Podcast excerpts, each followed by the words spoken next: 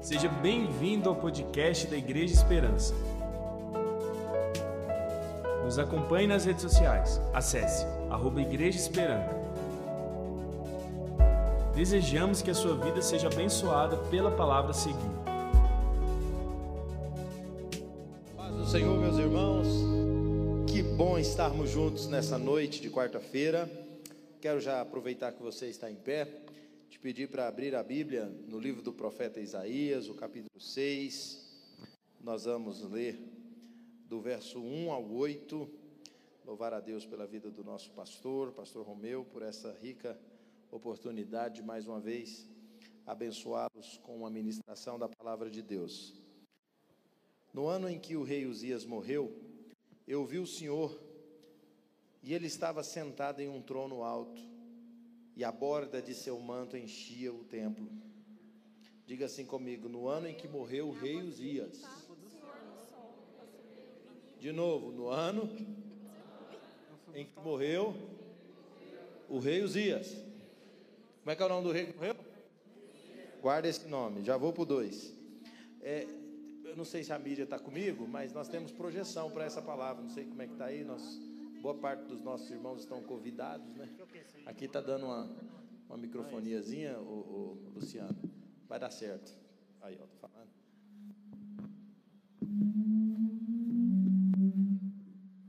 Jardim nós acerta. Equipe nova é assim mesmo. Vamos lá. Aproveitando que nós brecamos aqui a leitura, cumprimentar quem está nos assistindo também. Tem gente online? Muitos irmãos. Que bom. Pastores, amigos, você que nos assiste, você que assiste a gravação dessa palavra. Não somos uma igreja somente aqui em Aparecida, somos uma igreja em muitos lugares. Que bom você ouvir a palavra de Deus. O texto dizia que o rei Uzias morreu, e naquele ano o profeta que escreve o texto que nós lemos teve uma visão, e nessa visão ele viu um trono alto, o Senhor estava sentado sobre ele, a borda do manto enchia o templo. Acima dele haviam serafins, cada um com seis asas, com duas eles cobriam o rosto, com mais duas os pés, e com outras duas voavam. E eles diziam em alta voz uns aos outros: Você pode me dizer o, o que que eles oravam e cantavam? De novo.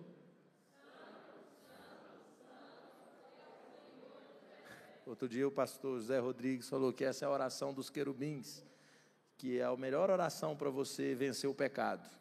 Quando você estiver sendo tentado pelo pecado, faz a oração dos querubins. Ensina para o seu irmão como é que é a oração dos querubins. O pastor Zé Rodrigues é um senhorzinho de mais de 80 anos, missionário, médico, homem de Deus.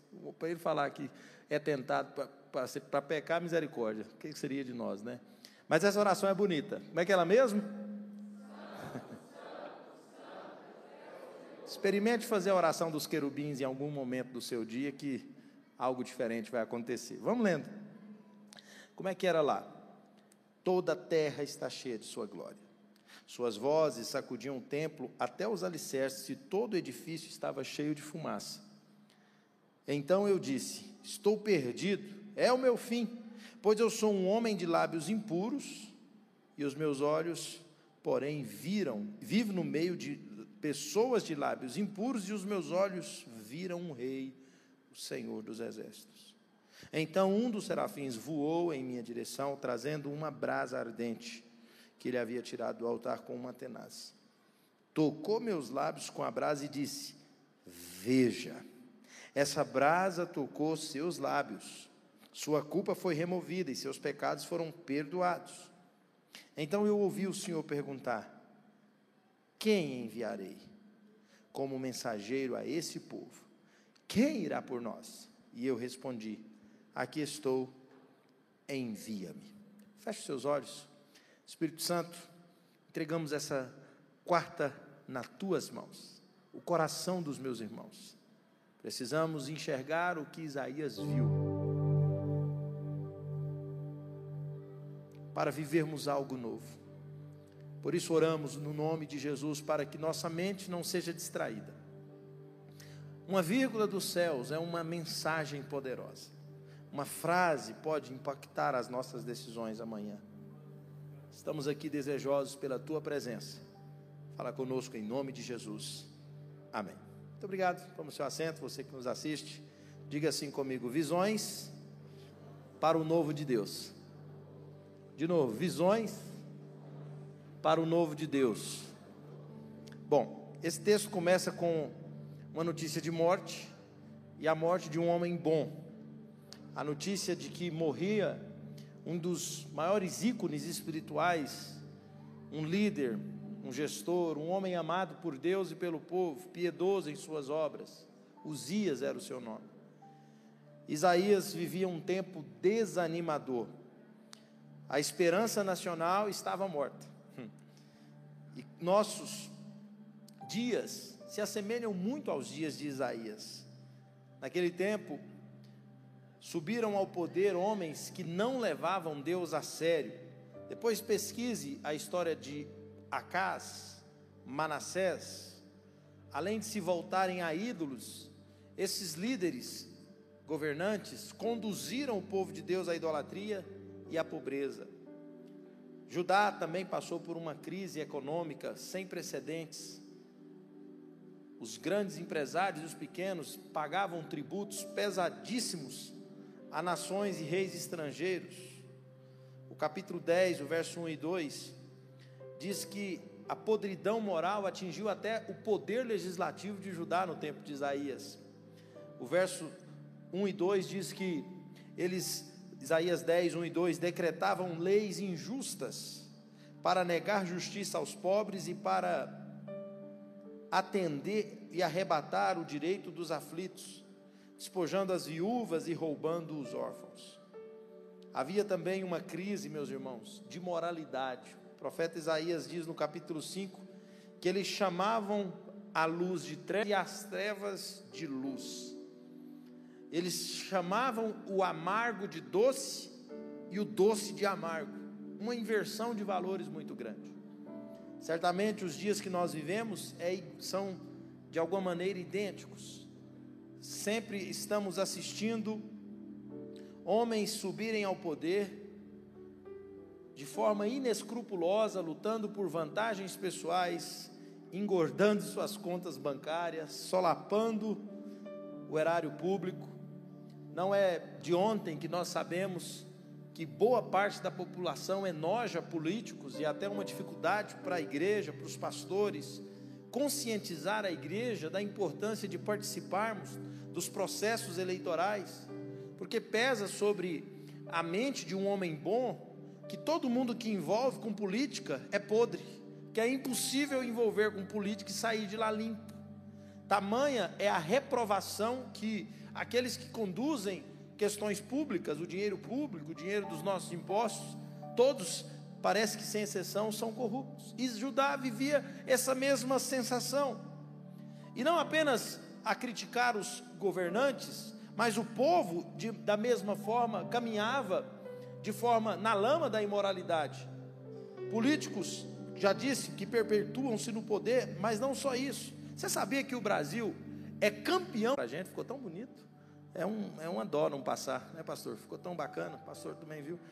Eu sei que nossos irmãos estão com Covid, aí é difícil de, de dar certo, mas ficou bom. Está até no meu celular ali, se precisarem. Mas vamos fazendo aqui, porque o meu tempo passa. Primeira visão, diga comigo: há um rei. Não, você pode fazer melhor. Diga: há um rei no trono. No trono.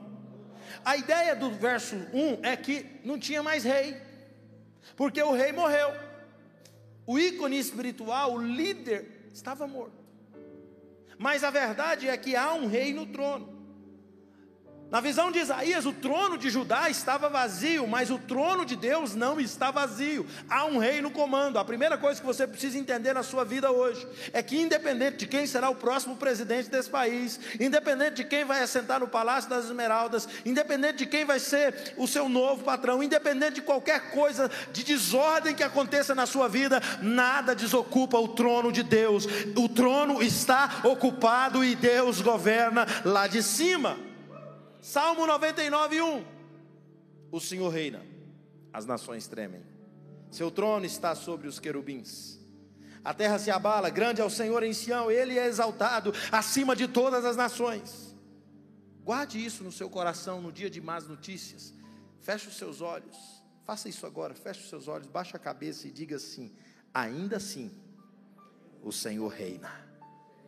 Diga de novo: ainda assim, o Senhor reina.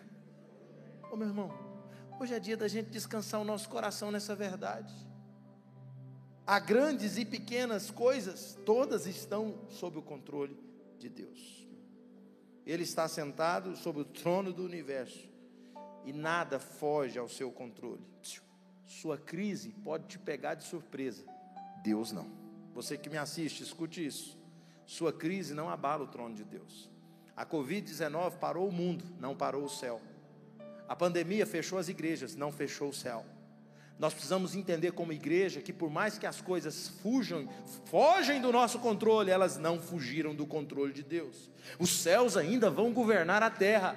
Os céus ainda estão estabelecendo. É Deus quem dirige a história. E nós somos portadores dessa mensagem para quem está debaixo de desespero. Nós somos a notícia. Deus reina. Quem dirige os destinos da humanidade não são os poderosos, não são as teorias de conspiração dos Illuminati não é? Quem dirige o universo é o Todo-Poderoso. Não se desespere, até os fios da nossa cabeça só podem cair se Ele permitir. Ele reina.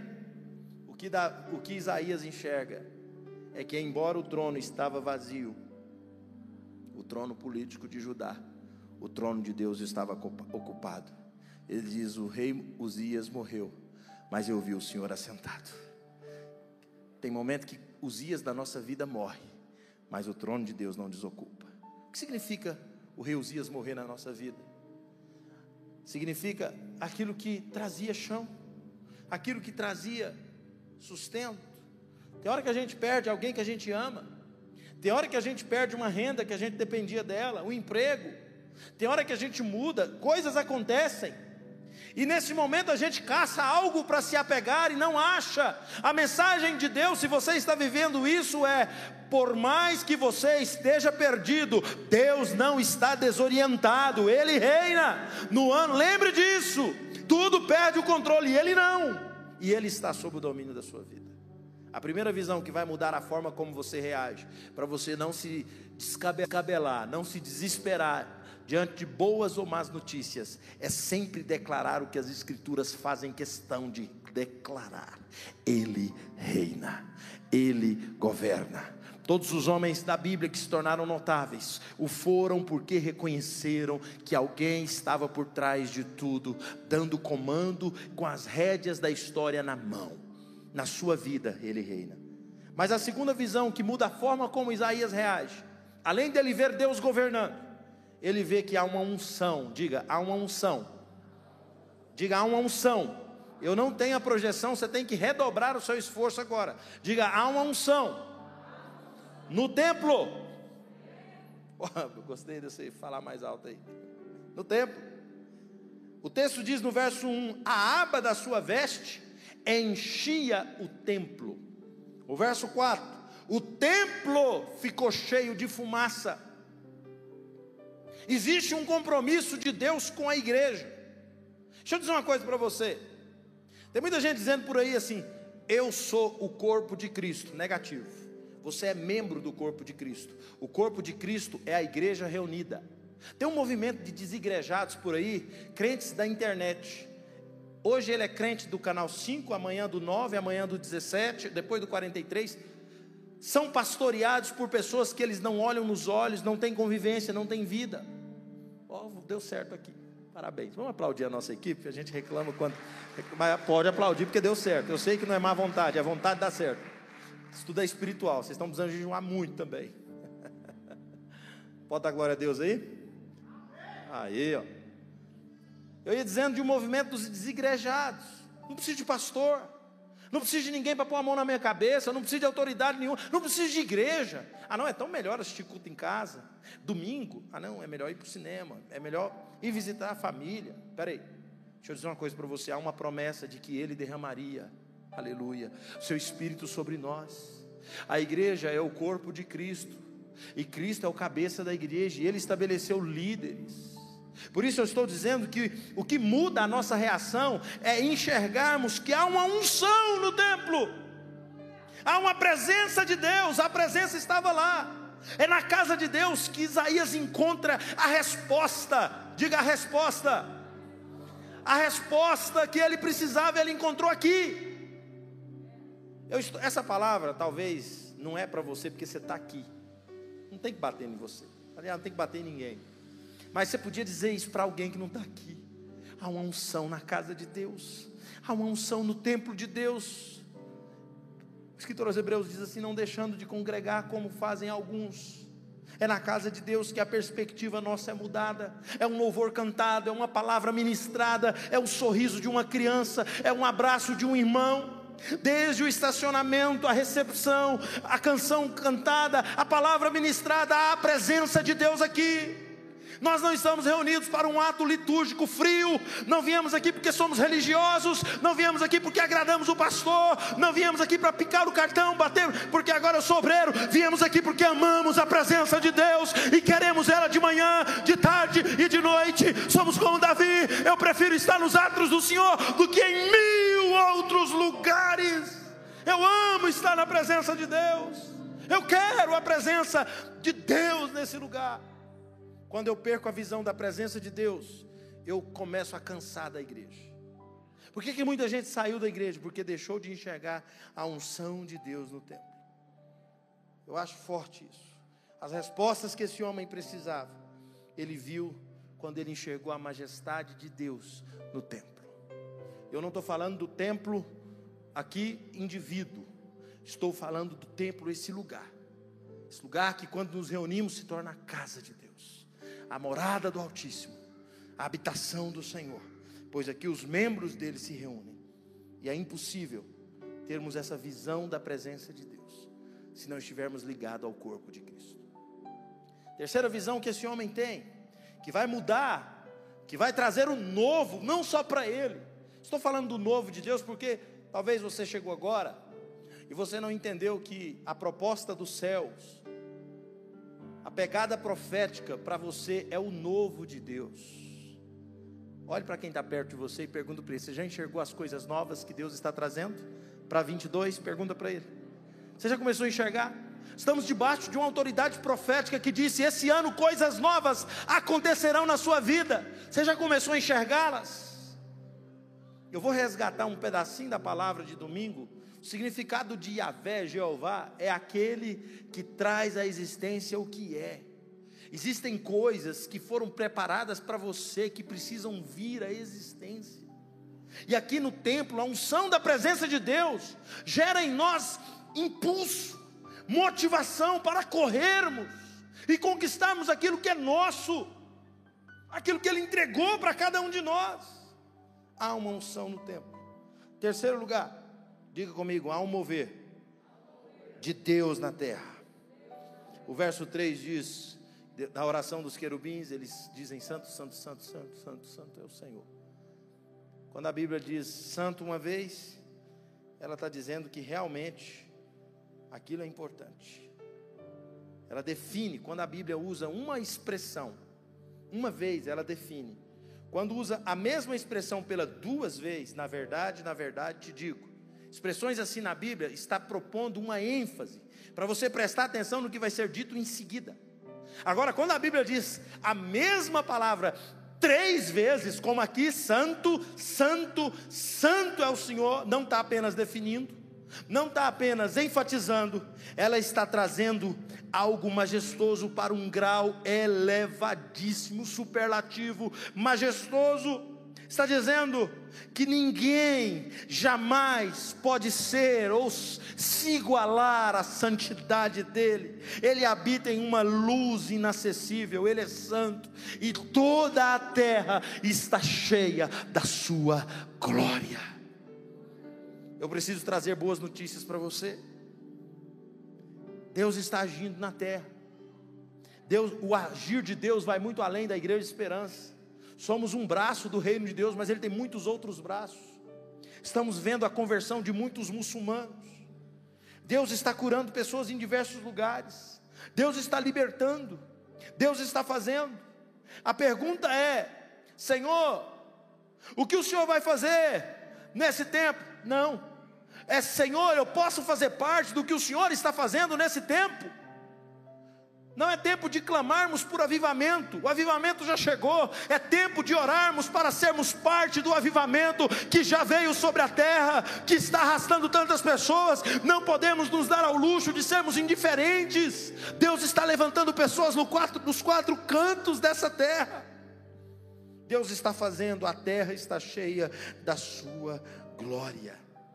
E os jornais vão dar notícias em breve de coisas maiores que Deus irá fazer os maiores movimentos filantrópicos, sociais, os maiores movimentos em prol do próximo não virão dos espíritas, não virão dos religiosos, não virão dos crentes, servos e servas de Deus preparados para o grande arrebatamento da igreja.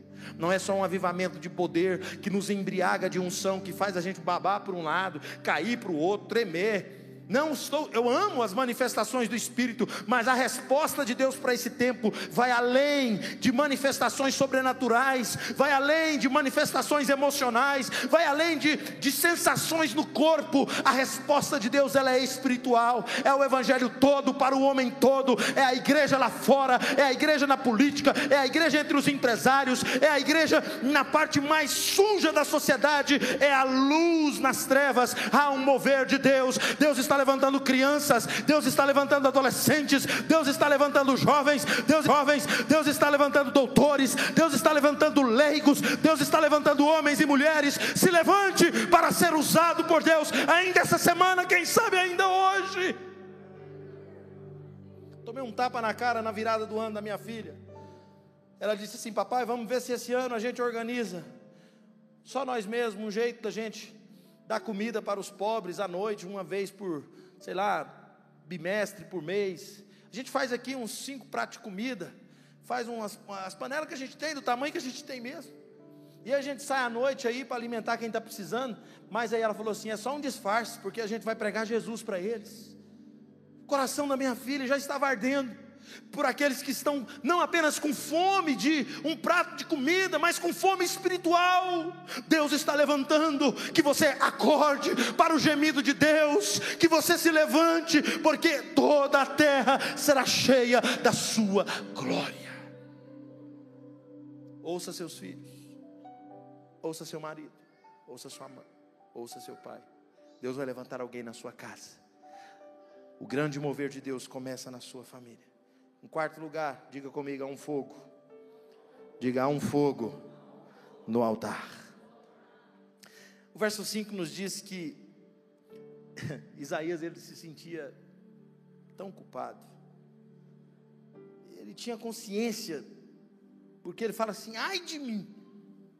Eu gritei, eu estou perdido. Ele se vê, porque se você for ler até o capítulo 5, você vai ver ele falar Ai de vocês, governantes, ai de vocês, hipócritas.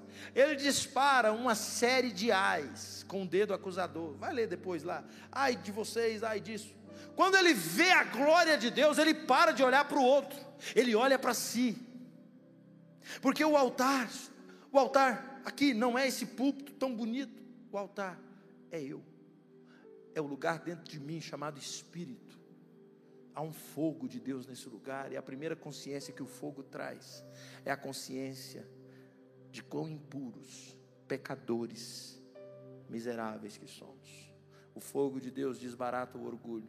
Ninguém começa fazendo propaganda de si mesmo quando tem uma visão da glória de Deus. Você pode ser piedoso do jeito que for, crente, como diz o meu sogro, pastor Hamilton. Você pode ser crente a ufa, mas uma vez que você tem uma visão da glória de Deus, você sempre vai olhar para si mesmo e vai dizer: Eu preciso orar mais. Você vai olhar para si mesmo e vai dizer: Eu preciso jejuar mais. Você vai olhar para si mesmo e vai dizer: Eu preciso ler a Bíblia mais. Há um fogo de Deus no altar. O que esse homem está vendo faz ele enxergar que ele não tem condições de responder a tudo aquilo é o sentimento de pequenez. Ele está vendo a glória, ele está vendo o Senhor assentado, ele está vendo todo o templo cheio de fumaça. Mas ele está vendo também que ele não pode corresponder àquilo porque ele é pecador. Como isso é uma chave. Por vezes, nós sentimos que nós somos a resposta para uma situação e nos lançamos no braço da nossa força, nos intrometemos em situações, em histórias, em conversas que não fomos enviados para elas. Mas aqui ele para e admite: eu estou morto, eu estou perecendo. Até que um dos serafins voa até ele, o verso 6, traz consigo uma brasa, uma brasa que havia tirado do altar, e toca nos seus lábios, aleluia, e diz: A sua iniquidade foi perdoada e o seu pecado foi tirado. Glória a Deus por isso, porque é Ele que tira tudo que nos impede de servirmos a Ele mesmo. Jesus disse: Bem-aventurados os pobres em espírito, deles é o reino dos céus. Reconhecer a nossa miserabilidade, reconhecer a nossa incapacidade, que jamais assumamos qualquer posto no reino de Deus, sentindo-nos aptos, capazes para tal ofício. Por mais que seja simples a condução da recepção na porta da igreja, sem Cristo não podemos fazer isso. Por mais que seja desafiador ministrar nesse microfone, nesse altar, sem o poder, sem Ele, é impossível fazer isso. Não existe nada na existência do reino de Deus que é possível produzir sem o fogo da presença dEle em nós. É Ele que nos impulsiona. É Ele que envia ministros de fogo com brasas vivas no altar. Que haja fogo de Deus na sua boca. Que o fogo de Deus possa trazer avivamento sobre os seus lábios. Que a glória de Deus possa pegar você pela boca.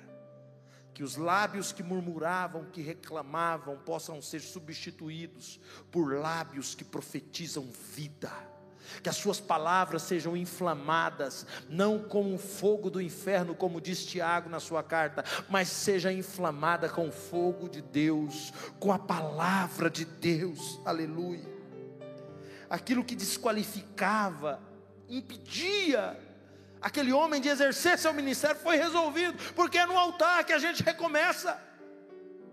É aqui no partir do pão que a gente zera as nossas iniquidades, a nossa fraqueza. É aqui que a gente admite que a gente não é nada e volta para recomeçar. E volta com a certeza de que Ele nos aceita, com a certeza de que vamos sob a força dEle, porque Ele não esmagará o pavio que fumega disse o mesmo profeta. E não jogará fora a cana quebrada. É uma expressão para dizer: Ele não joga ninguém fora. Ele usa todos e todas e ele se aproveita muito bem. Há um fogo no altar. Em quinto lugar, há um propósito na vida. Diga comigo, há um propósito. Diga, feche os olhos e diga: há um propósito para a minha vida. Visões para o novo de Deus. Depois de você ter enxergado o fogo no altar, o mover de Deus na terra, depois de você ter enxergado todas as visões do trono, do governo de Deus, agora fica claro para a sua vida, seu destino. Depois de tudo isso, ele percebeu a unção de Deus que o capacitava para o exercício de um grande ministério. Mas há uma ordem aqui uma ordem que precisa ser vista. Ele percebe Deus no trono, ele vê a unção de Deus na casa de Deus, essa unção transforma ele, seus olhos são abertos para enxergar a glória de Deus. E não tem nada mais belo do que você sair pelas ruas, começar o seu dia, e no meio de um trânsito tumultuado, quem sabe, Esther, no meio de um hospital cheio de pessoas morrendo, de pessoas doentes, de repente você tem uma visão da glória de Deus e tem que se recolher em um canto para conter as suas lágrimas, porque você está sendo visitado, visitada pela presença de Deus. Como nós precisamos ter nossos olhos abertos? Está aqui, Pastor Carlos Magno, um homem que Deus dotou com uma visão aberta, uma linguagem espiritualmente, que enxerga o mundo espiritual, que não é enganado, que tem um espírito que discerne aquilo que é espiritual. Ele entende o que eu estou dizendo. Como nós precisamos desse dom de vermos no mundo espiritual, de olharmos as pessoas e vermos o Espírito que habita nelas, que as conduz. E é isso que Isaías recebe, essa capacitação que ele recebe. E a voz do Senhor diz, conclamando, bradando, gritando: Quem enviarei? Quem enviarei? No meio de tanta imoralidade, quem enviarei? Quem irá por nós? É na presença de Deus que encontramos o nosso destino. É na presença de Deus que encontramos o nosso propósito. É na presença de Deus que entendemos o nosso chamado. Isaías então responde dizendo: Eis-me aqui, envia-me. Eis-me aqui, envia-me. Nosso chamado vai ser sempre uma resposta ao coração de Deus que pulsa por homens. Nosso chamado sempre vai ser esse. Esse coração de Deus que já fez tanta coisa e quer fazer mais. Hoje nós lemos sobre os homens de Deus do século passado. Se você visitar os livros que eu tenho, você vai ver que a maioria dos livros que eu amo ler, que eu já li, que eu gosto de reler, que eu ainda vou ler, são homens mortos. São homens que não estão mais entre nós. Eles fizeram a história no tempo deles. E esse é o tempo de nós fazermos a história que amanhã será contada sobre nós. Esse é o tempo de nós escrevermos a história que amanhã será lida sobre nós. Não somente aqui, mas na eternidade. Que possamos, diante de uma palavra como essa, dizer ao Senhor: envia-me. Para onde o Senhor vai me enviar? E essa expressão, às vezes, meus irmãos, eu encerro aqui, ela é muito vaga. Às vezes a gente lê um texto como esse e fica assim: para onde eu vou ser enviado? Eu me lembro do meu tempo de seminário, eram, foram quatro anos, indo todo dia à noite para o seminário, foi tão bom. E a gente ficava assim: um dia eu vou ser enviado para as missões, um dia. E a gente colocava o chamado de Deus como algo, sabe, tão longínquo, tão distante. E o chamado de Deus está ali, ó. Quando você põe o pé lá fora e caminha para a direção da sua casa, você partiu para o seu campo missionário. Quando você acorda, põe os pés no chão. Você vai para o seu trabalho, você partiu para o seu campo missionário. Quando você levanta e pega seus filhos e vai para um parque, vai para um momento de lazer, você partiu para o seu campo missionário. Que possamos viver o novo de Deus, enxergando que esse servo de Deus viu. Fique em pé no seu lugar, quero orar com você. Quais são os seus desafios hoje, dentro da sua casa, na sua família? Deus está te chamando, porque à medida que você enxerga isso, você começa a viver o novo de Deus. À medida que você decide pedir a Deus para abrir os seus olhos, para ver a glória dEle, para ver os seus próprios pecados, para ver o agir dele.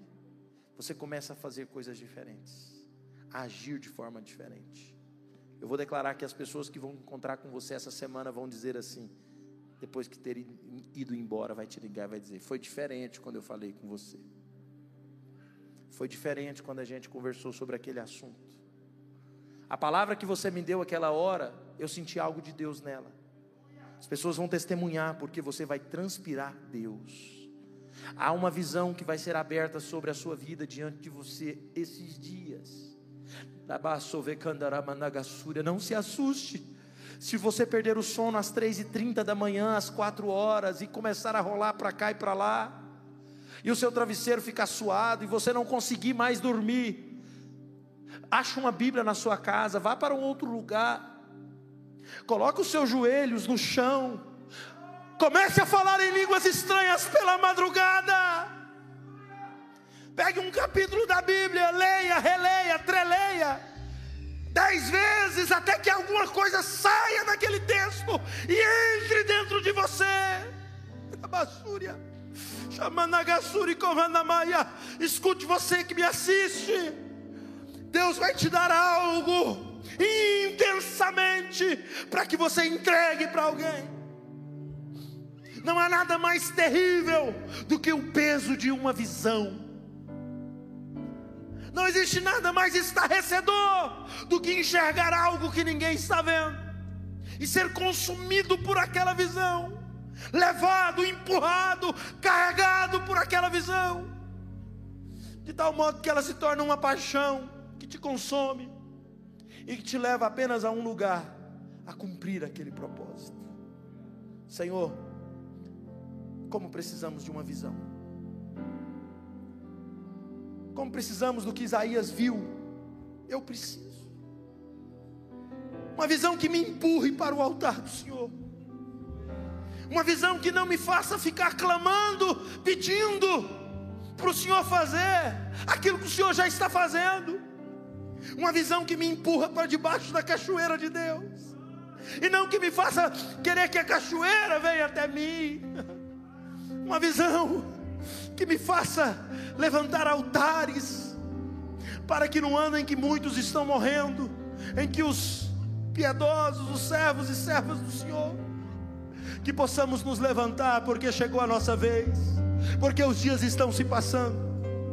Faz de novo, Senhor, entre nós, que nessa quarta-feira possamos ser inspirados pelo desejo de uma visão nova da glória do Senhor. Você concorda com essa oração? Você pode dizer amém sobre isso?